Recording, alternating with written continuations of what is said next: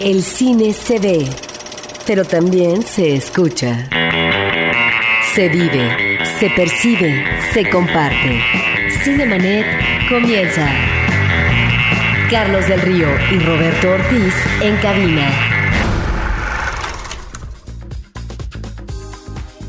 www.frecuenciacero.com.mx es nuestro portal principal. Este es Cinemanet, el programa dedicado al mundo cinematográfico. Yo soy Carlos del Río y saludo por supuesto a Roberto Ortiz. Pues con el gusto, Carlos, de que vamos a tener un testigo fehaciente del festival más importante de cine en el mundo. Se trata ni más ni menos que de nuestro querido amigo, colega, hemos estado compartiendo viajes, eh, funciones de cine, y bueno, él se, nos adelanta en algunas cosas como la presencia que tiene constantemente y a lo largo de varios años en festivales internacionales de cine. Y pues es una persona a quien estimamos y que estuvo muy atento desde Cannes o desde Cannes eh, presenciando lo que estaba allí sucediendo y nos dará, como dice Roberto, una perspectiva eh, directa de lo que allí sucedió. Se trata de Joaquín Rodríguez, él es crítico y periodista cinematográfico él ha colaborado en innumerables medios, en televisión, en revistas, en internet. Ha sido, por ejemplo, en televisión importante pieza en los programas Abrelatas o en 24 por segundo. Participa actualmente en las revistas Cinetoma y Vuelo de Mexicana. En internet lo pueden leer en el portal Cinegarage, cinegaraje.com, www.cinegaraje.com. Ahí es donde estuvo, por cierto, publicando casi diario las eh, reseñas de lo que estaba aconteciendo en Cannes y también en televisión en el canal Telehit, un día a la semana en, con Cine con Christoph. Los miércoles. Los miércoles. y después tiene repeticiones y demás. Los viernes en la noche. Perfecto. No me preguntes a qué horas porque ni yo sé.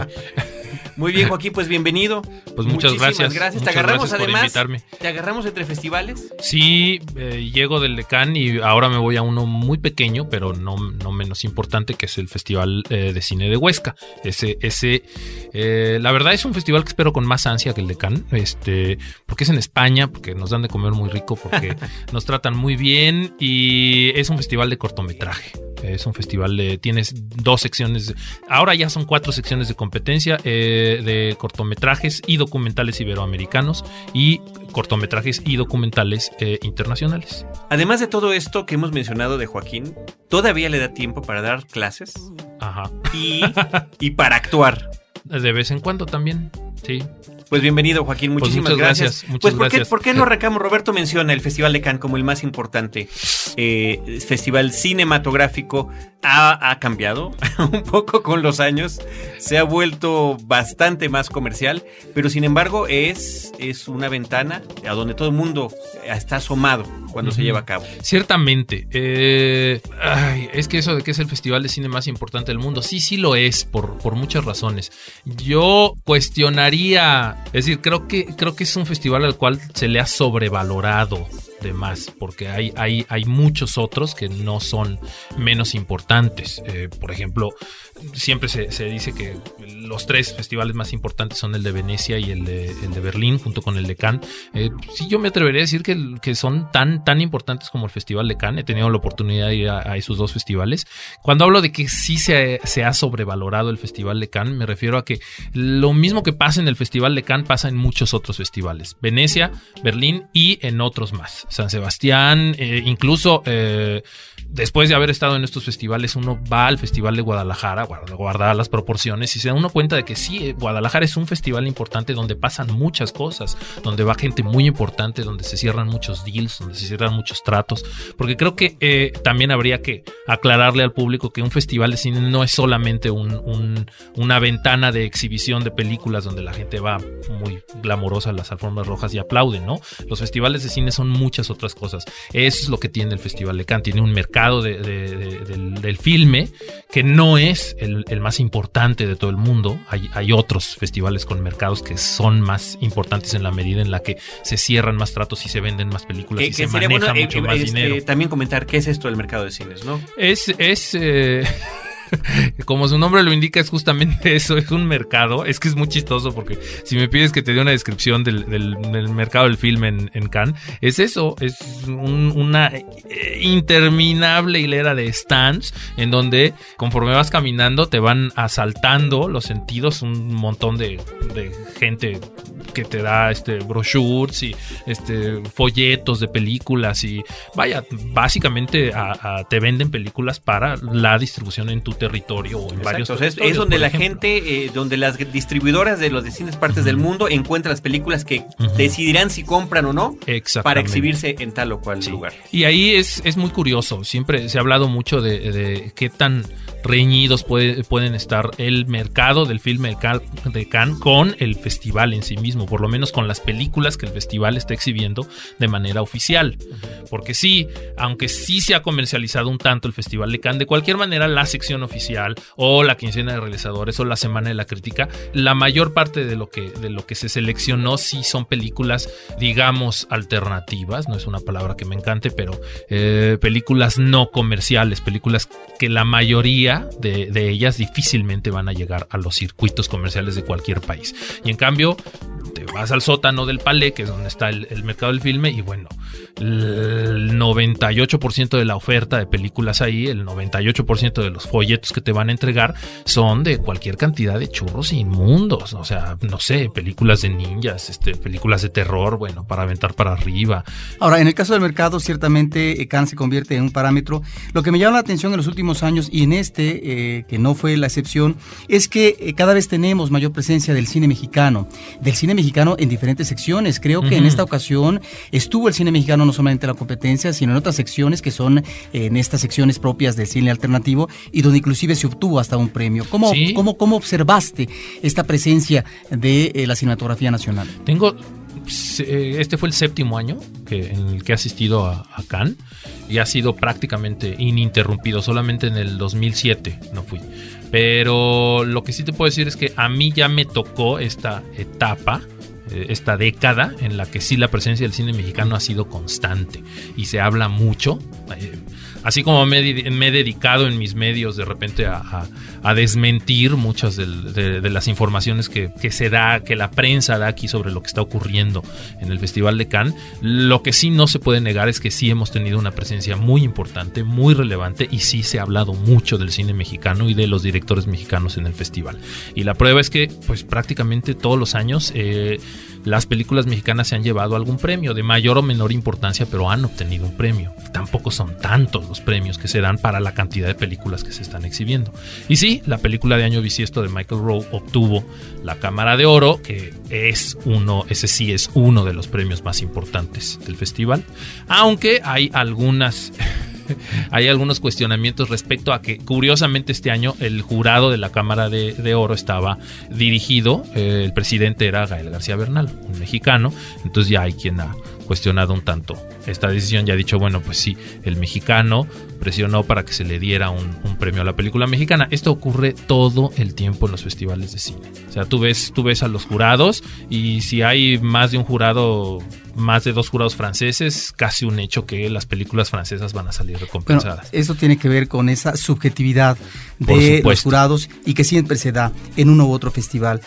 En cuanto al cine mexicano, me llama la atención esta cobertura mediática. Por ejemplo, en el caso de Televisa, en el noticiero más escuchado matutino, conducido por Carlos Loret de Mola, se tuvo más de una hora eh, de presencia del festival, lo cual me llama la atención porque finalmente fue abordar el cine mexicano. Sin embargo, tú tienes eh, tus eh, señalamientos con respecto a, no sé si la credibilidad o no de Loret de Mola cuando lo mencionas como el ignorante en materia fílmica o vocero oficial de Emilio Azcárraga. A mí, de entrada, me pareció importante esta cobertura que difícilmente se da en un canal comercial y que siendo difusión de cine, tal vez habría que considerarla como importante, no sé. Es la primera vez, es, es un fenómeno muy curioso porque es, es la primera vez que Televisa o en su defecto que cualquier televisora nacional le otorga tanta cobertura al Festival de Cannes o a cualquier otro festival, ¿no? A mí también me sorprendió la cantidad de tiempo que le dedicaron al Festival de Cannes y me llama la atención sobre todo porque lo estamos mencionando. En estos últimos 10 años la presencia del cine mexicano en Cannes ha, sido muy constante, se han ganado premios muy importantes, está todo este fenómeno de los Three Amigos, Guillermo el Toro, Alfonso Cuarón, Iñárritu y nunca nunca se les había dado tanta cobertura como la que ahora se le dio al festival una de las causas de esta cobertura, porque finalmente Lore de Mola estuvo solamente dos días en el Festival de Cannes, y evidentemente uno de los objetivos de esta cobertura era alimentar la, la, campaña publicitaria de Abel, la ópera prima de Diego Luna, que se estrenó con muy buenos resultados en taquilla, tomando en cuenta que se estrenó con pocas copias, con 60 copias.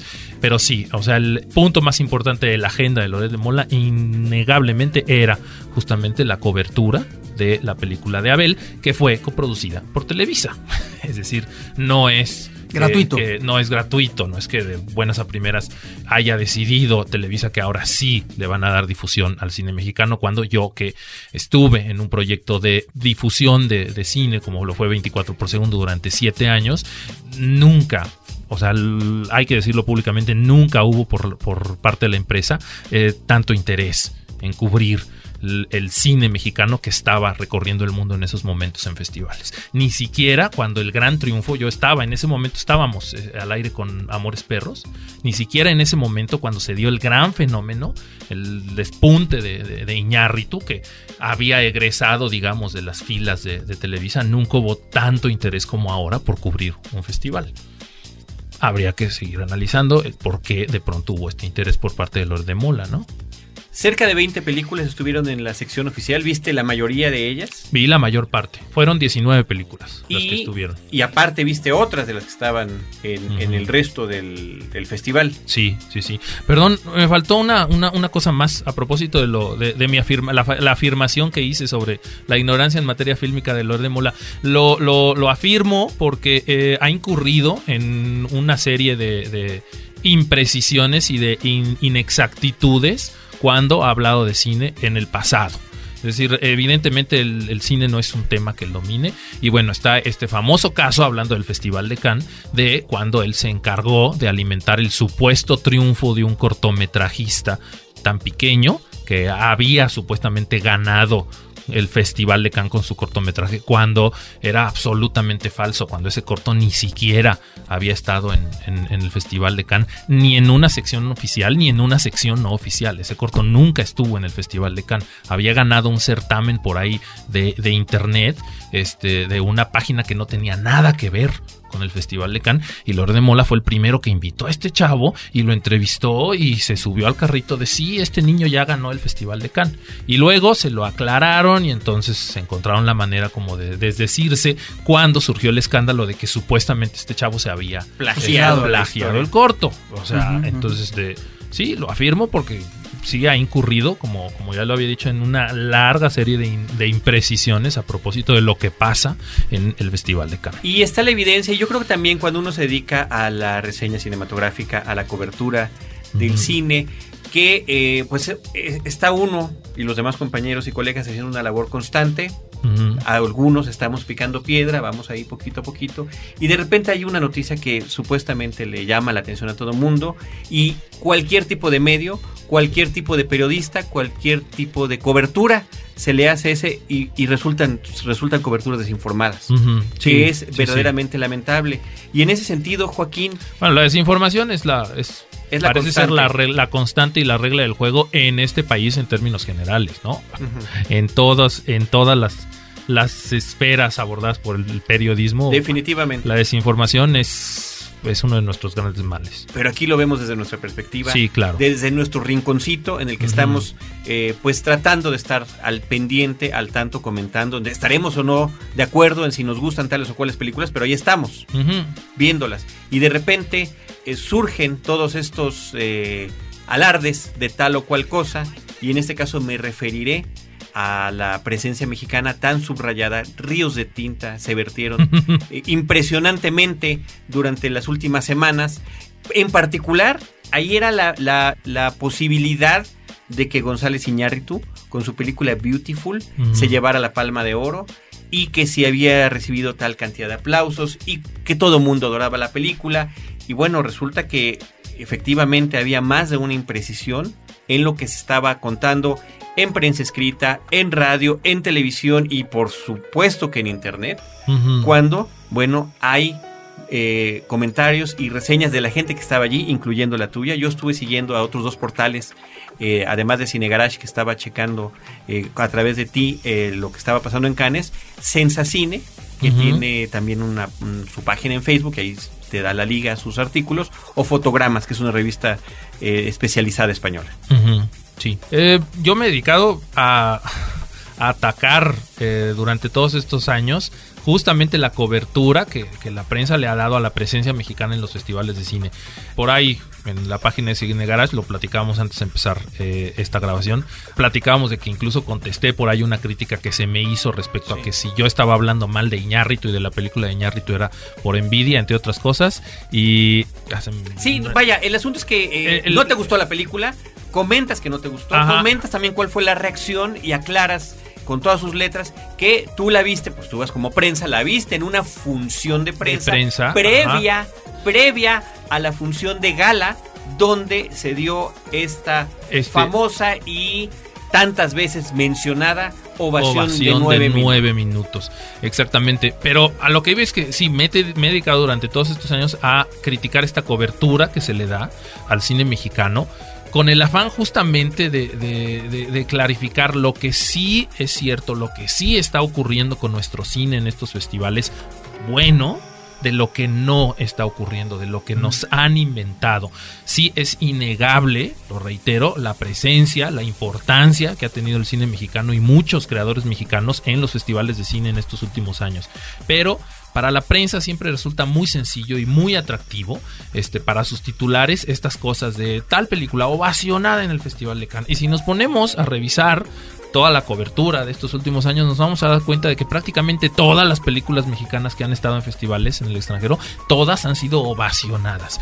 En algunos casos sí han sido ovacionadas, en otros casos no han sido ovaciona- ovacionadas. Y creo que no tiene nada de malo que de repente la, la prensa fuera un poquito más honesta y dijera, este, no, no que le fue muy mal a una película mexicana, pero simple y sencillamente cubrir las cosas con un poquito más de objetividad y decir, bueno, fue exhibida tal película y eh, tuvo, tuvo críticas encontradas, punto, ¿no? Claro. Que fue el caso justamente de la película de Iñárritu. Tuvo críticas muy encontradas, tuvo críticas muy buenas y tuvo críticas que la deshicieron. Las críticas españolas son de antología por la manera tan virulenta en la que atacaron a, a Iñárritu. A los españoles ya lo verán cuando llegue la película a México. A los españoles la película no les gustó. ¿A ti por qué no te gustó? Eh, a mí, ¿por qué no me gustó? A mí no me gusta el cine de Iñárritu, lo digo ahora y lo, lo, lo seguiría afirmando. Quizá su película más lograda, la que menos me disgusta, sea la primera, Amores Perros. A mí me parece que es un cineasta eh, reaccionario, un cineasta terriblemente manipulador, pero en el, en el mal sentido de la palabra. Manipulador en cuanto a que me parece que es muy poco honesto el tipo de historias que nos está contando. Son historias muy forzadas, muy melodramáticas también en el, en el sentido peyorativo de- del término melodramático, porque no tengo nada en contra de, de eso. Y eso se hace sobre todo muy evidente en esta última película, en donde ya no tiene la colaboración de Guillermo Arriaga, al cual sí se le extraña. Se le extraña sobre todo por la solidez de la estructura que tenían los guiones de, de- de Arriaga. Me pueden gustar o no las películas que hizo con Arriaga, tienden a no gustarme, pero sí hay un oficio en Arriaga, un enorme oficio. Hay inclusive un, un gran nivel de sabiduría narrativa que aquí no hay. Este me parece un guion muy flojo y es un guion ya muy condescendiente. O sea, Iñárritu jugando incluso a ser un poco Ripstein. La película es sórdida hasta el exceso. Tan sórdida que llega un punto en el que a mí me empieza a parecer terriblemente inverosímil todo lo que está ocurriendo con, con este personaje de Bardem. Como buen melodrama mexicano de los de antes, le pasa todo. O sea, nada más lo único que falta es que llegue un perro y lo me. Pero este, le ocurre todo a este personaje. Eh, es muy predecible la película también. Es muy efectista. Terriblemente efectista. Si Babel ya era muy efectista, esta lo es más. Y eso, que ya no hay este artificio, porque ya se había convertido en un artificio en Babel, este artificio, de la narración no cronológica, los brincos en el tiempo, las historias intercruzadas. Aquí no, aquí ya hay una historia que está contada en orden cronológico y hay un solo protagonista, aunque hay varias subtramas. Y de hecho, estas subtramas son parte del lastre de la película. La película se hace muy larga y muy aburrida. Son dos horas y media. Muchos personajes. Este, son muchos personajes, son muchas situaciones. Esto lo mencionaron prácticamente todas las críticas. Tanto las que la trataron bien como las que no. Este, es una acumulación de, de situaciones, tanto en lo que tiene que ver con el personaje de Bardem como los demás. Entonces llega un momento en el que la mitad de lo que ocurre en la película es completamente accesorio, es este no tiene ya ningún peso en lo que se nos está contando, son solamente las ganas como de reforzar la sordidez y reforzar la tragedia, ¿no? Las tragedias que se nos están contando. Y también algunas críticas señalaron, a mí en lo personal me, me disgustó, hay una subtrama inútil, una subtrama gay en la película, particularmente homófoba. Y eso sí, insisto, se lo mencionaron varios. La crítica del Variety se lo mencionaba, decía que, esa subtrama era incluso ofensiva, ¿no? Entonces ahí creo que eso es solo la confirmación del poco cuidado.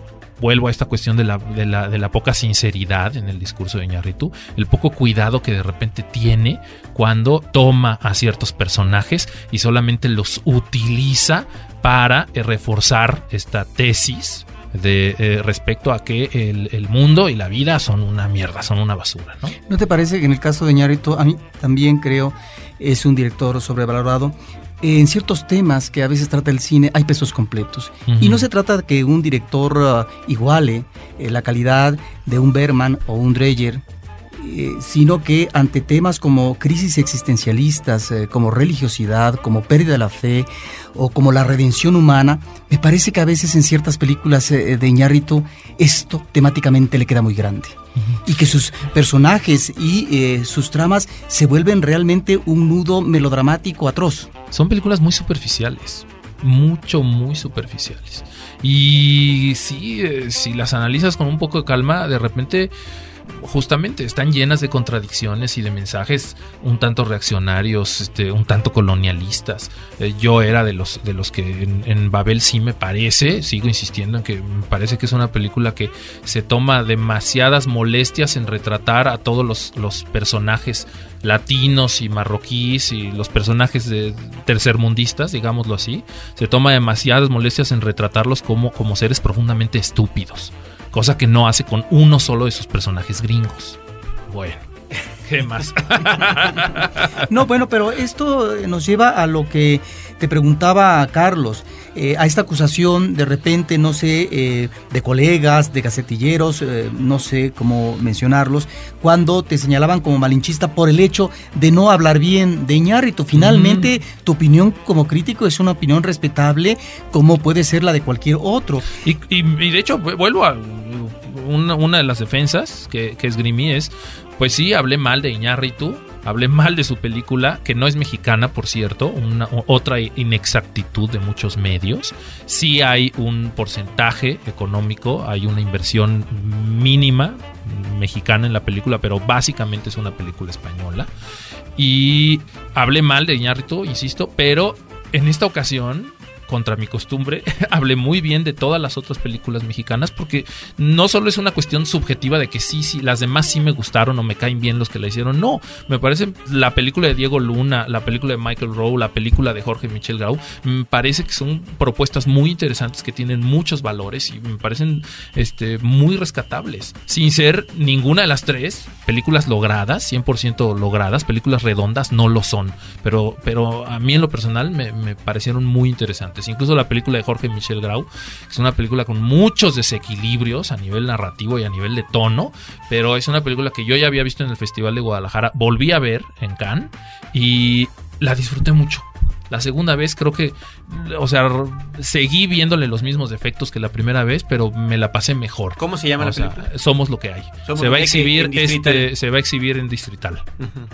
Muy bien, bueno, el asunto es que, eh, y digo, perdón, querido público, que nos estemos deteniendo en este asunto, pero de repente parece que hay una necesidad a ultranza de defender el cine mexicano o el cine hecho por mexicanos. Vaya, Y definitivamente. defender sí. Los triunfos de los mexicanos en, en- en- los festivales, aunque estos triunfos no sean, no sean tales. Hace muchos años, por ahí, en algún proyecto teatral, estaba trabajando con Luis Felipe Tobar y eh, se estrenó una película mexicana, no me acuerdo cuál, da lo mismo. La traté muy mal y Luis Felipe me reclamó y me dijo, es que date cuenta, estoy hablando de finales de los noventas, cuando realmente el, el cine mexicano estaba atravesando la peor crisis de su historia en cuanto a, ya no en cuanto a calidad, sino en cuanto a, a, lo Producción. po- a producción, que no se estaba filmando prácticamente nada. Luis Felipe me reclamó y me dijo, pero es que, híjole, ves que el cine mexicano está casi muerto y que a nadie ya le interesa ver películas mexicanas y tú todavía deshaces esta película. Lo que tenemos que hacer es apoyar el cine mexicano. Y dije, por eso hablé mal de esta película, porque quiero apoyar el cine mexicano. Si una película mexicana no es buena, si una película mexicana va a provocar que el espectador entre a la sala y salga convencido de, claro, por eso no quería entrar a ver esta película, porque es un churro. O sea, en ese sentido, sí es preferible que esa película la vea la menor cantidad posible de gente. En cambio, si hay algo que a mí me parece que vale la pena, que, que- que es logrado, que tiene valores, que al público le puede interesar, que es inteligente, entonces sí voy a hacer hasta lo imposible por defenderlo y por decirle a la gente, por favor, vayan a ver esta película y denle chance. Lo mismo pasa con lo que con mi cobertura en los festivales en estos últimos años. Finalmente, estarán ustedes de acuerdo, esto de la crítica es muy subjetivo. Por supuesto. No, y Yo además, podría opinar que una película es una obra maestra y el público podrá decirme que no, que se la pasaron muy mal. Pero bueno, de- en la medida en la que yo crea que haya cosas que vale la pena este, apoyar, lo haré. Y por eso reitero, o sea, no me parece el cine de Iñárritu un cine particularmente valioso, pero las otras películas que estuvieron en el festival en el festival de Cannes sí sí me lo parecieron y me parece que a esas sí hay que darles una oportunidad, hay que darles un chance. Y sobre esas, eh, te referiste muy bien en tus artículos. Hablaste de una extraordinaria película tailandesa que finalmente Bueno. gana. Hablaste también de, de Hombres y Dioses, pareciera que así podría ser su traducción, una película francesa, una cinta húngara, una película estadounidense liberal y de denuncia eh, que tiene que ver ¿no? con ah, estas eh, armas, eh, digamos, ah, nocivas en Irak, ¿no? que supuestamente se habían fabricado. La película norteamericana. La norteamericana, La estadounidense, película sí. estadounidense luego- Fair luego- Game, la- que fue una gran sorpresa. Ajá. Es la película de la que nadie esperaba nada en la competencia. Hubo una gran controversia, una gran polémica en el festival este año, previo al, al inicio del festival, porque la crítica francesa había ya destrozado varias películas sin haberlas visto. una de ellas era La Gringa. Todo mundo este, la cuestionaba que por qué esa película estaba en la, en la sección oficial, es la única película norteamericana en la sección oficial, y, y se cuestionaba mucho que por qué esa película, este, sobre todo en función de los, los antecedentes del director, Doug Lyman, que antes había hecho este churro horrendo de Jumper, y luego había hecho la primera película de la saga de Burn con Matt Damon, ciertamente, o sea, sus antecedentes no hacían pensar en que la suya fuera a ser una película muy buena, pero eh, sí, eh, la controversia vino en función de que la crítica francesa despedazó esta y otras películas antes de verlas. A priori. Y a la hora, a priori, y a la hora que las vimos, resulta que ninguna, ninguna era una mala película. Al contrario, la película norteamericana no iba a ganar la palma de oro, eso me quedaba muy claro, a todos nos quedaba muy claro, muy claro, no es una obra maestra, este, pero sí es una película muy interesante, muy distintas a todas las que había hecho este señor Lyman. Y además, eh, una de estas películas, uno de estos thrillers gringos que, eh, amén de entretenido, es muy bienvenido en la medida en la que es una película muy liberal, muy, muy crítica de toda la, la basura que hay detrás de la política norteamericana. de la política imperialista, pero también eh, tú anticipaste con un comentario muy entusiasta de la película que finalmente se lleva el premio principal. Sí. sí, la película de Pichapong Verazetacul, el tío Bonme que recuerda sus vidas pasadas. Yo soy fan de, de. Yo sí esperaba la película con, con mucha ansiedad. Para muchos fue como la gran sorpresa en la medida en la que, a pesar de que tiene cuatro películas anteriores y tenía ya un, prestigio muy bien ganado, eh, Apichapong Verazetacul, eh, parece mentira, pero la mayor parte de la gente en, en Cannes no, no sabía quién, quién era este director, ni había visto sus películas anteriores.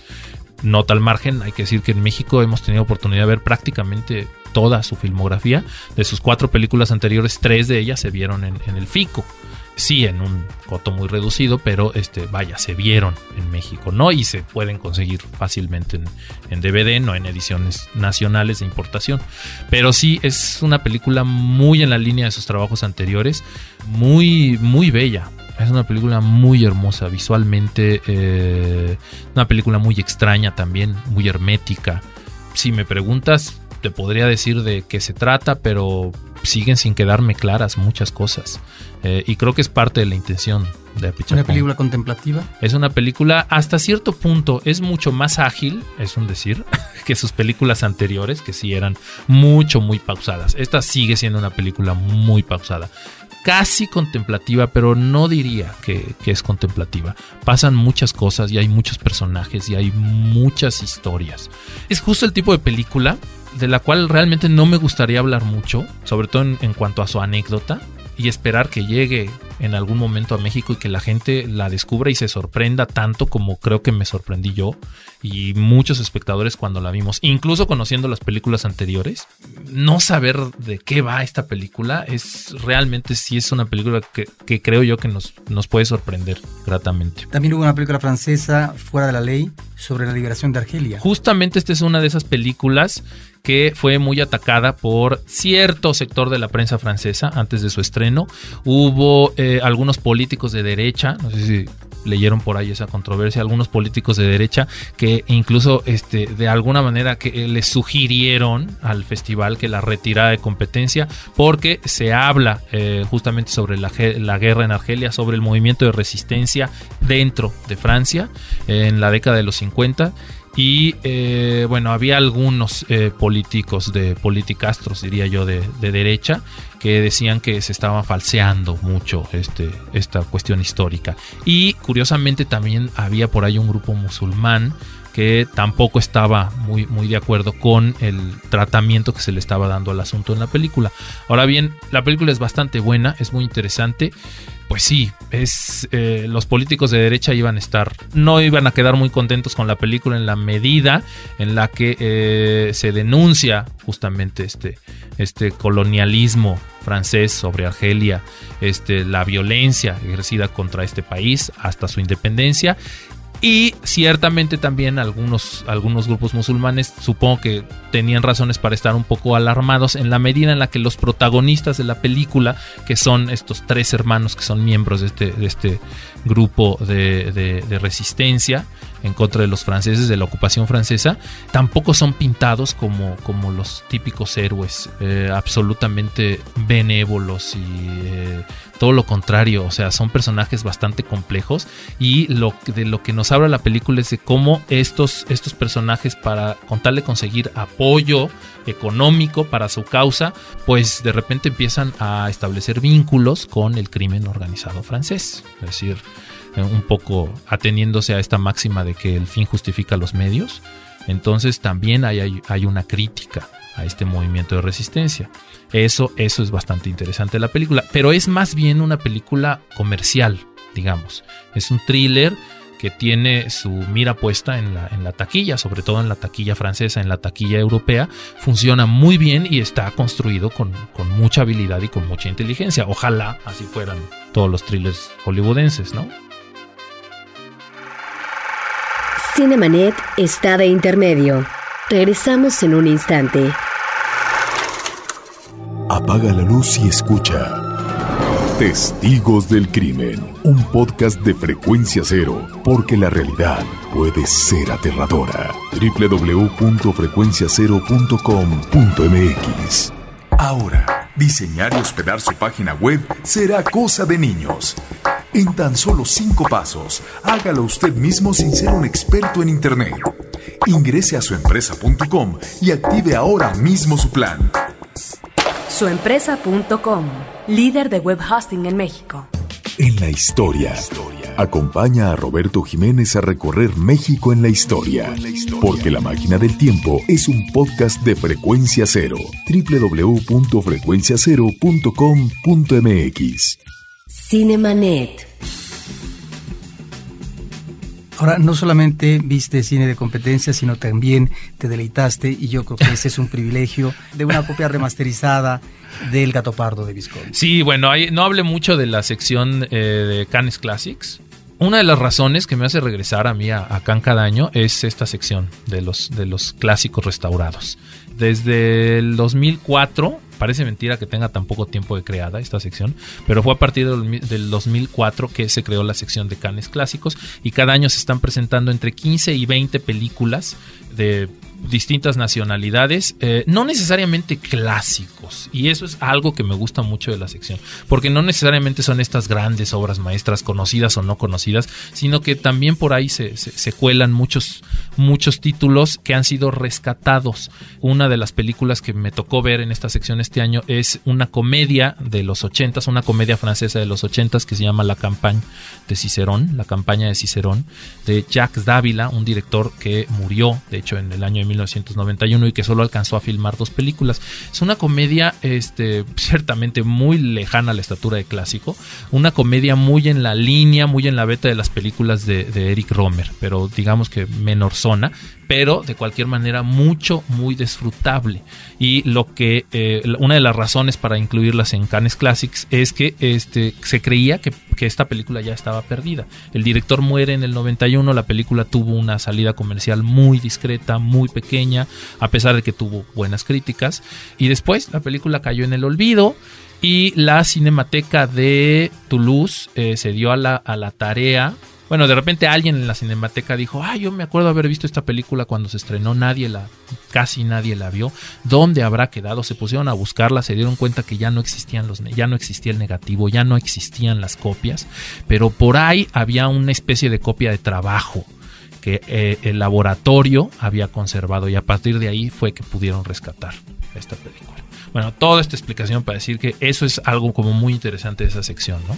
Poder ver estas películas ya un tanto añejas, que no necesariamente, insisto, son obras maestras, pero que, bueno, que son infinitamente superiores al 95% del cine que se, que se está produciendo en estos momentos. Pero ¿no? el Gato Pardo sí la es. Eh, sí, claro, el Gato Pardo sí lo es. Claro, hay grandes, dentro de la sección hay grandes obras maestras como el Gato Pardo. Además, esa función fue espectacular porque estaban allí Alain Delon, Claudia Cardinale.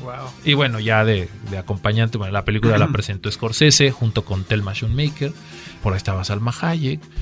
Y bueno, ¿qué más vimos? También no, la, no me tocó verla porque se empalmaba con... Es el problema de un festival tan grande como Cannes. Mm, Aunque uno quisiera verlo todo, es imposible. Eh, presentaron también una versión remasterizada de Psicosis de Hitchcock. El encanto, me hubiera gustado verlo para contarles, pero el encanto de esta remasterización es que se reconstruyó toda la banda sonora, todo el soundtrack como este Hitchcock quería que se oyera, que hasta ahora descubrimos que la película nunca se terminó de oír como Hitchcock quería, ¿no? Pero como yo no entré a esa función, tampoco les puedo decir. no les puedo contar detalles. ¿Qué otra sección, ¿En qué otra sección estuviste al pendiente? La quincena de realizadores, la semana de la crítica y eh, una cierta mirada también.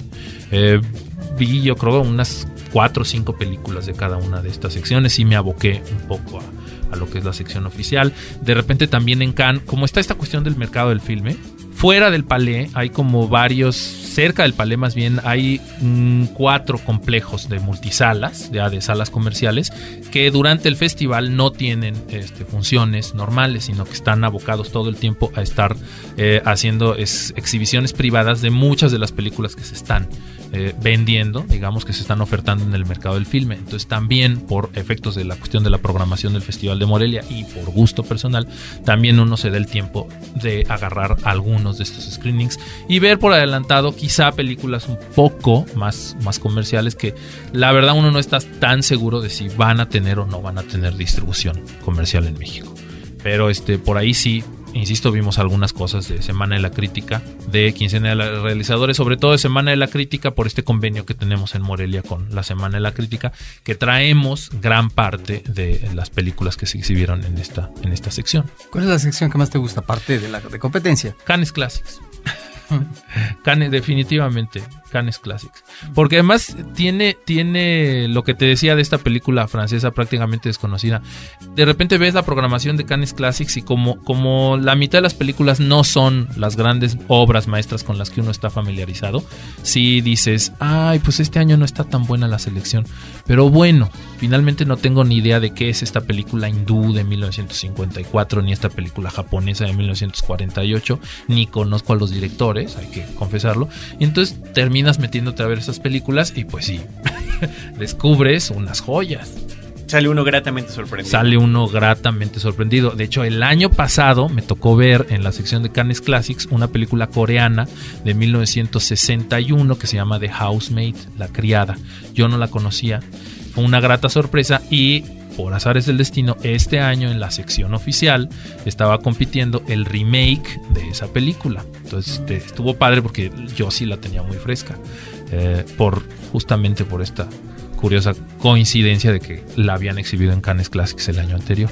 Y el remake me pareció mucho, muy interesante. De ese no hablé mucho en las notas de Cine Garage, pero fue creo que fue una de las películas que más disfruté de la sección oficial. Muy criticada por muchos en la medida en la que se toma muchas libertades respecto del original, pero digamos que lo que hizo este nuevo director fue hacer un poco lo que hizo Scorsese con The Departed respecto de la, versión original. Es decir, hizo una reelaboración mucho, muy inteligente y mucho, muy, muy bien eh, filmada. A se le ha criticado mucho el aspecto comercial, ese arranque a veces de películas en términos de producción que son de corte hollywoodense, pero este año, eh, curiosamente, me parece que una película como Robin Hood cumple todos los requisitos de buena producción si además consideramos que es un director talentoso como Ridley Scott o Wall Street que finalmente parece ser que no está muy mal. Es- Está bastante bien Wall Street. Es de lo mejorcito de Oliver Stone en los últimos años. No es decir mucho porque las últimas películas de Stone no habían sido tan buenas. Pero no, no, es, no está nada mal. Yo creo que esta crítica que se le hace a Khan respecto de su comercialización es un tanto injusta. Porque si tú ves el grueso de la programación en, su- en sus distintas secciones, es un festival muy poco comercial. Lo que hay son ciertos eventos y están diseñados como tales. Las galas, que están, por ejemplo. galas que están repartidas estratégicamente a lo largo del festival y que son necesarias. Ahora sí que ya en mi experiencia trabajando dentro de un festival de cine, te das cuenta de que sí, de repente estas concesiones, digamos, a la, a la taquilla o al público, sí, sí son necesarias, porque eh, el, el otro cine se puede beneficiar de la atención que se le dedica de repente a, estas grandes películas, ¿no? Y este año, sobre todo en Cannes, estos eventos, estas concesiones fueron muy pocas. Fue la inauguración, Robin Hood, y luego la película de, de Oliver Stone, y por ahí la película de Woody Allen, si la quieres considerar como, como una concesión a lo, a lo más comercial. Y párale de contar, fueron las últimas tres películas y ninguna de las tres es mala, ciertamente. O sea, Robin Hood es una película que creo que cumple. La película de Stone está bastante bien, es una digna sucesora de la primera película que nunca me encantó, por cierto. Y la película de Woody la nueva, está bastante bien, está bastante visible. No es tan buena como... Evidentemente creo que ya no vamos a volver a ver nunca al Woody Allen de hace 20 o 30 años, pero eh, es una película inferior quizá a Vicky Cristina Barcelona o a Match Point, pero bastante mejor que las que hizo a principios de, de- de- de la década del 2000. Pero estas dos que mencionan eh, tienen que ver también con una especie de revitalización de Woody Allen cuando se va a Europa a filmar en Londres, en eh, España y que eh, sale muy bien parado. Este está otra vez en Londres. Y te digo, es una película muy agradable. Es, esta es como Vicky Cristina Barcelona, es una mezcla ahí entre drama y comedia más cargada hacia el drama, muy pesimista, muy pesimista, pero muy disfrutable, mucho, muy disfrutable. Y te digo, son, son, digamos que este año fueron los tres numerazos de Cannes, nada más. Para un festival que tiene un- una duración, a mí me parece un tanto excesiva, 12 días. ¿Cuántas películas se exhiben? ¿Cuántas películas? Habría que hacer la cuenta. Deben ser eh, Más de 150. des- en secciones oficiales, no. Eh, en si cuentas todas las secciones oficiales, deben ser aproximadamente 150 películas. Tampoco es tanto.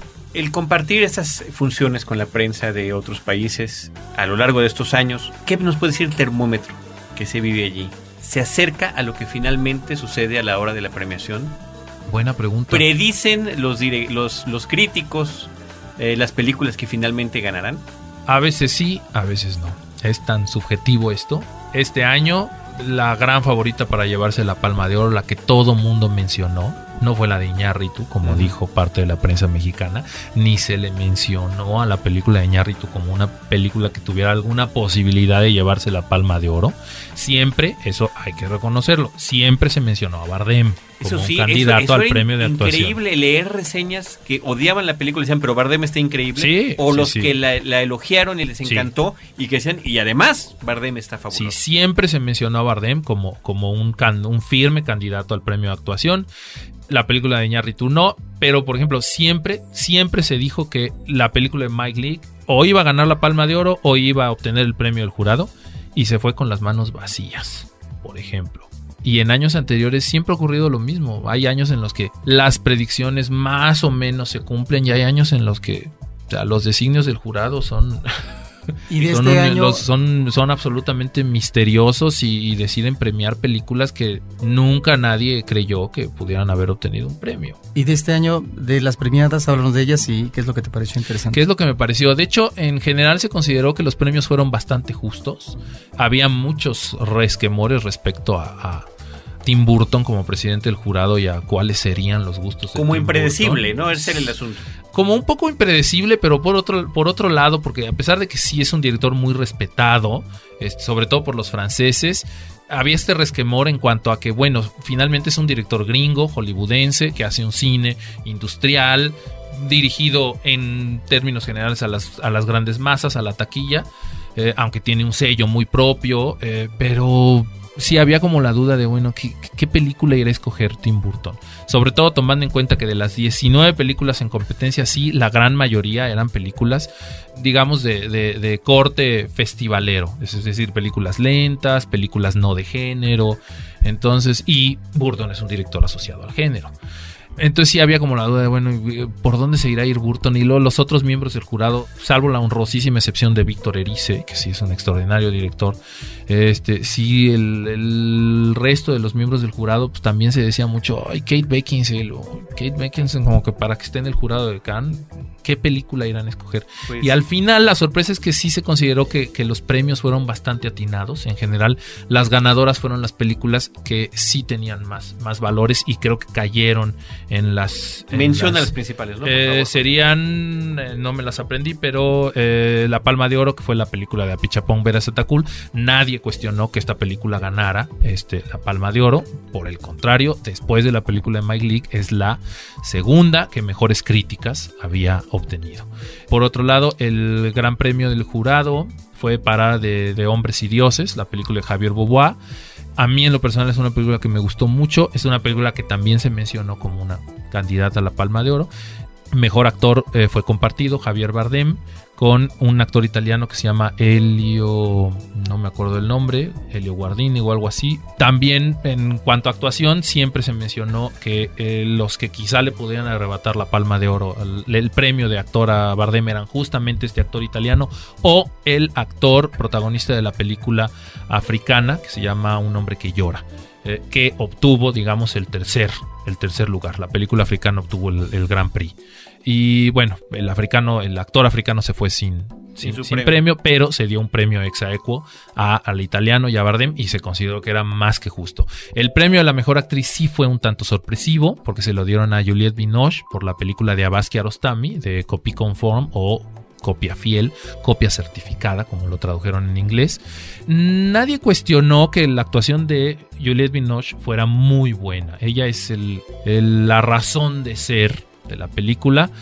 Pero sí había otra actriz a quien seguramente se hubiera visto con, con mejores ojos que le hubieran dado el premio de actriz, que es la actriz protagonista de la película coreana Poetry, de un director que se llama Lee Chandong. Esta película finalmente terminó obteniendo el premio de mejor guion. También la apreciación general y la mía es que sí, definitivamente se merecía este premio de guion. Y es una película a la que si en un momento dado le hubieran dado la palma de oro, yo no hubiera tenido tampoco ningún reparo. Me parece también una película muy valiosa, una película extraordinaria. Quizás, si a mí me lo preguntan, las tres mejores películas que vi de la sección oficial serían la de Apichapón, la de Mike Leake y la película Poetry de Lee Chandong. Eh, ¿Qué otro premio hubo por ahí? Mm, Bueno, el- la película mexicana. la película mexicana que ganó la Cámara de Oro, aquí sí no te podría yo, eh, no te podría decir si es un premio ¿no? justo o no. Sí, eso, la Cámara de Oro es un premio a la ópera prima, ¿no? La, la Cámara de Oro es un premio que se da a la ópera prima y ah, se le da, o sea, son candidatas al premio todas las óperas primas que están distribuidas en, En las cualquiera de las distintas cuatro secciones del, del festival. Puede ser, en el caso de la sección oficial, generalmente eh, la sección oficial está reservada para directores ya con una trayectoria, conocidos con una trayectoria un poco más probada, pero siempre por ahí se cuelan una o dos óperas primas a la sección oficial. Había una película, una sola ópera prima en la sección oficial que, por lo tanto, tenía opción de llevarse la Cámara de Oro. Pero entre la, las otras tres secciones, una cierta mirada, quincena de realizadores y semana de la crítica, obviamente están llenas de óperas primas. Eran 26 películas las que optaban por este premio. No te podría decir, porque yo de esas óperas primas he de haber visto unas 6 o 7, nada más. Entonces, faltaron prácticamente 20 películas, no podría, no podría juzgar. La gran favorita, sin embargo, sí vi la que era la gran favorita, era una película gringa que se llama Blue Valentine de Derek Cianfrance, es el director. Es una película producida por los hermanos Weinstein y ahí es donde muchos suponemos que también el jurado seguramente dijo, "Hijo, esa película va a acabar en los Oscars, incluso es la predicción que todos hicimos de esa película de Blue Valentine. Es un poco el, el Precious de este año. Ok. Es una película que eh, dentro de algunos meses se acuerdan de mí. Seguramente va a tener nominaciones al Oscar de Mejor Película, quizá Mejor Director, seguramente Mejor Guión y los dos actores protagónicos van a acabar en las ternas. Entonces sí es una película que tiene todas las posibilidades del mundo en la medida en la que tiene a los hermanos Weinstein este, detrás. Y pues quizá haya sido acertada la decisión de- de- del jurado, de Gael García Bernal y sus, sus compañeros, por premiar a, a- a una película que quizás no tenía tantas opciones. Sí, se le ve madera al director. Como, como el caso de... No lo sé, no lo sé. La película no me disgusta, me parece una película muy interesante, muy digna de análisis, pero es... Lo que pasa es que en cierto sentido la película sí está atenida a una fórmula muy festivalera que es esta, eh, esta fórmula de, la película. Aquí sí estamos hablando de una película minimalista, con sola, compuesta básicamente por planos fijos, sostenidos, eh, y muchas escenas muy largas en las que no pasa nada, en las que estamos siendo testigos de la cotidianidad de la protagonista. Y yo tengo mis reservas, porque sí me parece que ya estas películas que muchos consideran que son tan propositivas y tan alternativas, más bien ya me están empezando a, a sonar como, como películas de fórmula, ajá, como a fórmula gastada. Eh, la película creo que sí logra colocarse por encima de la fórmula gastada y tiene, tiene su interés. De ahí a decirte sí, yo creo que Michael Rowe es un director que, que promete mucho, no lo sé. Muy bien, Joaquín. Pues algún comentario final. Eh, en términos generales, es un festival, este fue un, can muy curioso. Porque aparte de estas polémicas de las que ya habíamos hablado, mucho se, se ventiló que los organizadores habían batallado mucho para poder armar su selección porque a raíz de la, de la crisis y, y otras cuestiones no había habido tanto material de donde seleccionar y la calidad de estos materiales no había sido tan buena. Entonces todo el mundo se esperaba que iba a ser un festival bastante flojo y que íbamos a ver películas, incluso algunas películas bastante malas y no. Eh, fue un festival, hay quien, quien dice, bueno, también podríamos decir que fue un festival mediocre en la medida en la que no vimos nada demasiado bueno, pero nada tampoco muy malo, entonces todo se mantuvo en una especie de media. Pero vaya, prefiero este festival a algunos anteriores en donde sí, por cada gran maravilla que ves, ves otras tres basuras este, infectas, ¿no? En, en este sentido, te podré decir que de todo lo que vi, que fueron poco más de 30 películas, solo salí disgustado de dos de ellas. Solo hubo dos que me parecieron. Háblanos de la que me parecieron muy malas. No, no estoy hablando de la de Iñárritu. Ajá. No, no, no es una película que me haya convencido. No me gusta Iñárritu, lo que tú quieras. Prefiero Beautiful a, a- a Babel, para serte honesto. Y con todo y todo, tendría que defender algunas cosas de, de la película de Iñárritu. Es un tipo que filma bien. Este, la fotografía es extraordinaria. Rodrigo Prieto es muy bueno. La actuación de Bardem es, es extraordinaria también. No, las dos películas que sí todo el mundo salimos con ganas de asesinar a los directores fueron, curiosamente, dos películas de la sección oficial. La de Takeshi Kitano, Outrage, es una pésima película. O sea, es de- ahora sí creo que es la caída de, de- de Takeshi Kitano, unos niveles así inenarrables. Y la película húngara, curiosamente, una película que se llama Tender Son, The Frankenstein Project, una reelaboración minimalista de Frankenstein, que también era insufrible. Y Tavernier pasó la prueba. Pa- Tavernier pasó la prueba. Hay a quien no le gustó la película de Tavernier y como siempre lo digo, supongo que es gente que o no ha visto las otras películas de Tavernier o no le gusta el cine de Tavernier.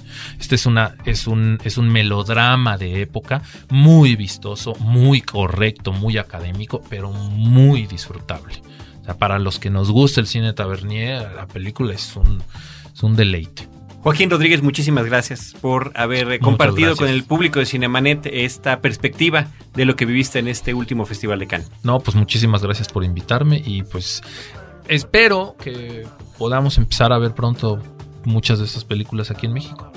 Esa es la esperanza que siempre nos queda. Aunque esa esperanza yo diría que a veces estaría consignada, remitida tal vez a un festival más que a la exhibición comercial.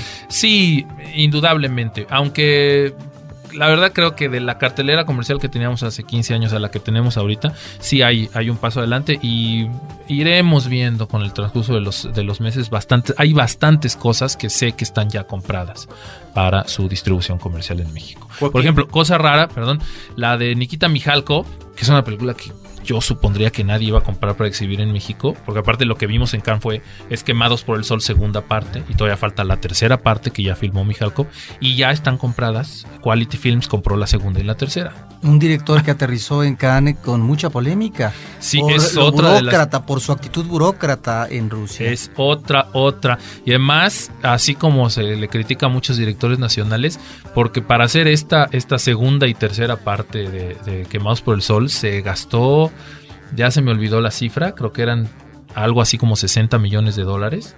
Y mucho se le criticó que prácticamente se gastó todo el presupuesto estatal de los, del, del año en sus dos películas. Cuando sea- con ese presupuesto se pudieron hacer otras 30 películas. o ¿no? sea, el equivalente de Chico Grande en México, tal Sí, vez. algo así, pero ya quisiera la de Chico Grande este, ser tan entretenida como la película de Mijalco. Quizá no sea muy buena la película de Mijalco, pero sí es muy, muy entretenida y ves el dinero. El, el presupuesto lo ves en pantalla. Es realmente espectacular. O sea, no es el Soponcio de Casals. No, no es el soponcio, para nada. Y sí tiene, por lo menos en esta segunda parte hay dos secuencias en donde ves, eh, ves la mayor parte del presupuesto, los ves reflejados ahí en la pantalla. Hay un bombardeo por ahí de un hundimiento de un barco que sí es demencial. Joaquín Rodríguez, muchísimas gracias nuevamente. Pues ahora sí, adiós. Ahora sí.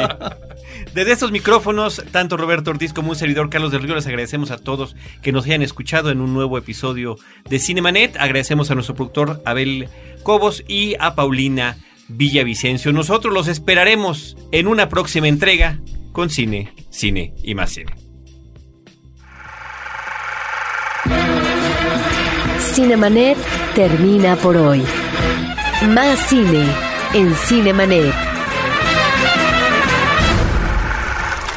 Frecuencia Cero, Digital Media Network, www.frecuenciacero.com.mx. Pioneros del podcast en México.